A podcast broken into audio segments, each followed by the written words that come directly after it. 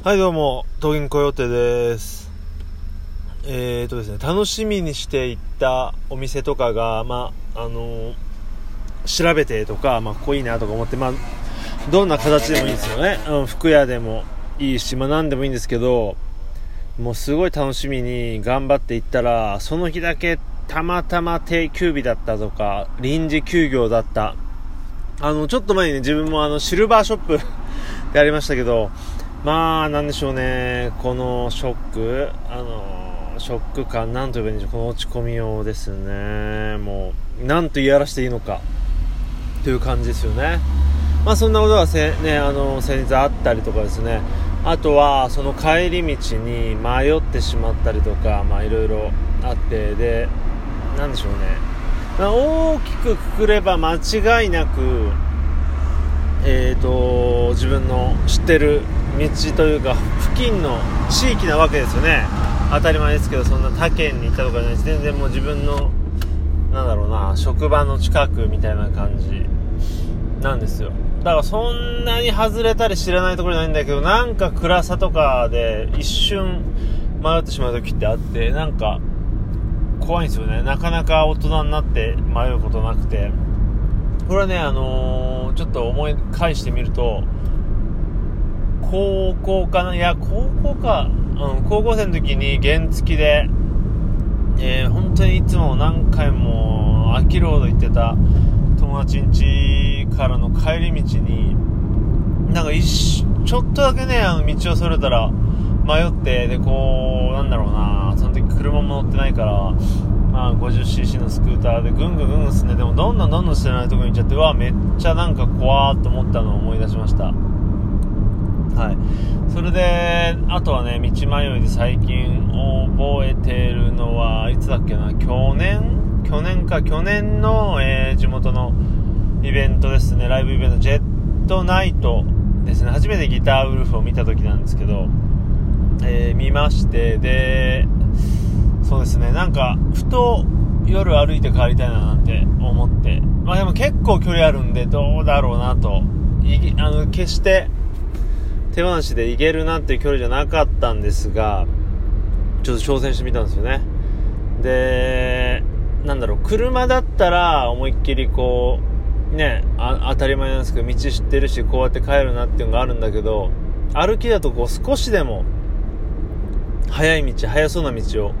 こう攻めていくんですよね。そうすると思いっきり、えー、と家からそんな離れてないいつも通ってる道なんだけど全然知らない道に出て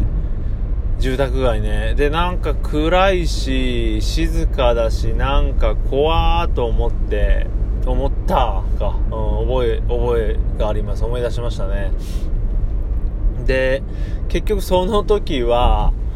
そうだな。あれは半分ぐらいなのかな、うん、半分ぐらいでギブアップしてえーっとタクシーを呼びました。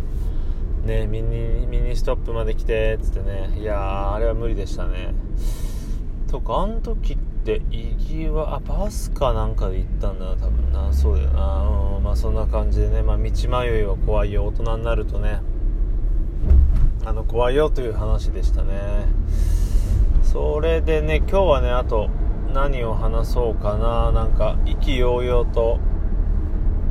とりあえず店とか目的地が閉まってた時のショック話がしたくてまあこう録音スタートしちゃったんですけどとかあとねあのーポッドキャストをよく聞いてる人というかまあ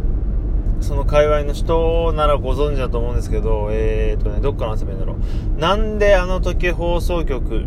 という、あの、ポッドキャストをいくつか配信している、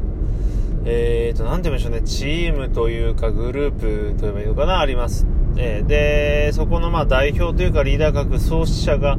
徳増武さんという方で、うんとね、僕が初めて知ったのは東京ミーハーという番組ですね。まあ、今も終わっちゃったんですけど、東京ミーハーという番組があって、で、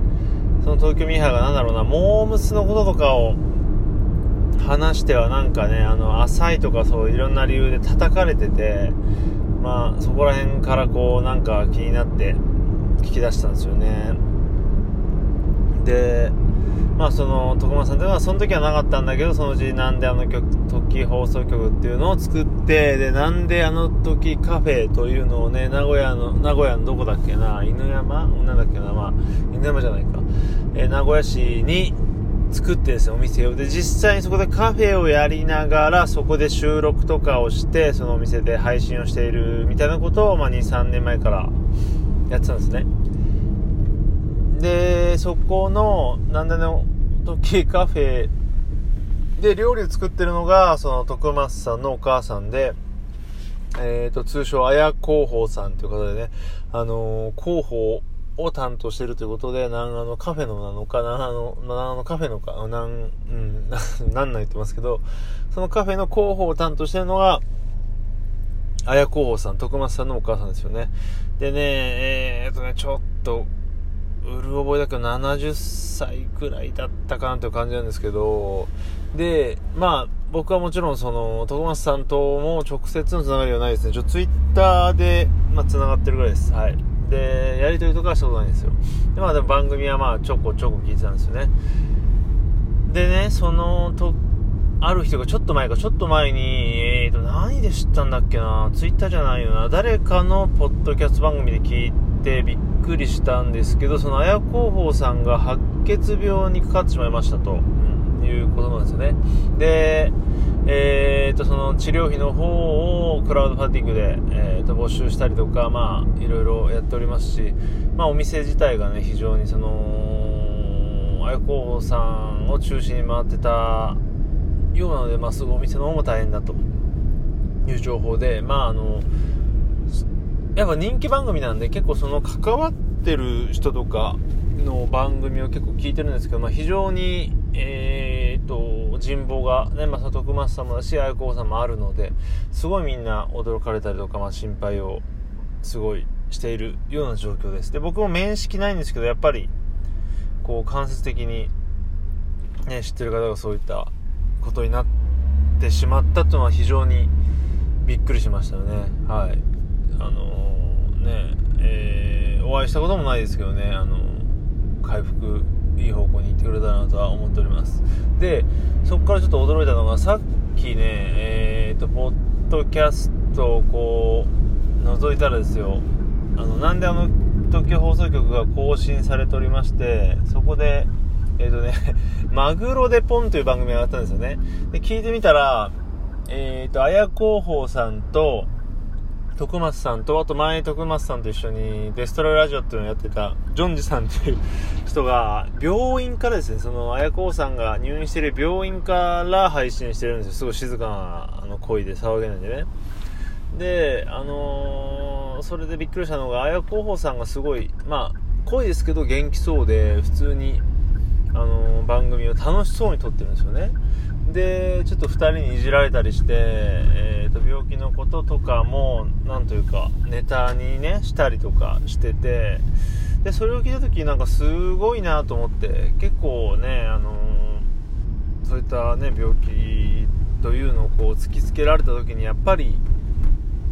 人間、ね、ショックも受けるでしょうし塞ぎ込んでしまいがちだと思うんですけどそのあやこさんめちゃくちゃ明るくて全然あの何て言えばいいんだろうな。へ,、まあ、へこんでるじゃないっていうのは失礼かもしれないですけど全然落ち込んでないあのねそれこそこう今までですよ。今までやっていたね、番組があるから、まあ、ちょっと頑張ってやるよとかならとともかくもうね新しく番組を立ち上げた番組に MC として参加するその感じとかいやいやこれはすごいなとこの前なんでしょうね山駅からであり前向きな感じ前向きさがすごい一番の薬になる、まあ、笑うといい薬になるなんてこといろいろありますけど本当にああいった姿勢でやっているとすごい体にいいんじゃないのかなと本当に感じましたし本当になんというかねこっちは元気をもらうようなそれぐらい楽しそうにやっててびっくりしました。うん。でまあ、ね、せっかくここで紹介したのであれですけど、まあ、さっき言ったようになんであの時放送局で調べるとその徳松さんとか、まあ、綾広報さんのツイッターも出てくると思うんで、まあ、そこからね、まあ、あの番組の方を聞いて見てもらったりとかですね,、えー、ねそれこそこういろいろ感銘を受ければそのクラファンとかにもねあのなんていうんですかそれは寄付というのと違うのかな、まあ、申し込みっていうのかなよく分かりませんけどちょっと用語がねでそっちもポチっても見てもらったりとかねしたらすごいんじゃないのかなというね。やっぱりこう直接つながりがないけどなんかねこういう風に僕に僕もこう話して話したくなったりとかやっぱそういうのって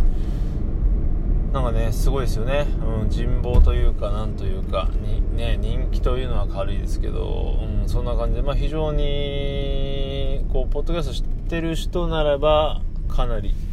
みんな知ってるであろう人気番組なんですが、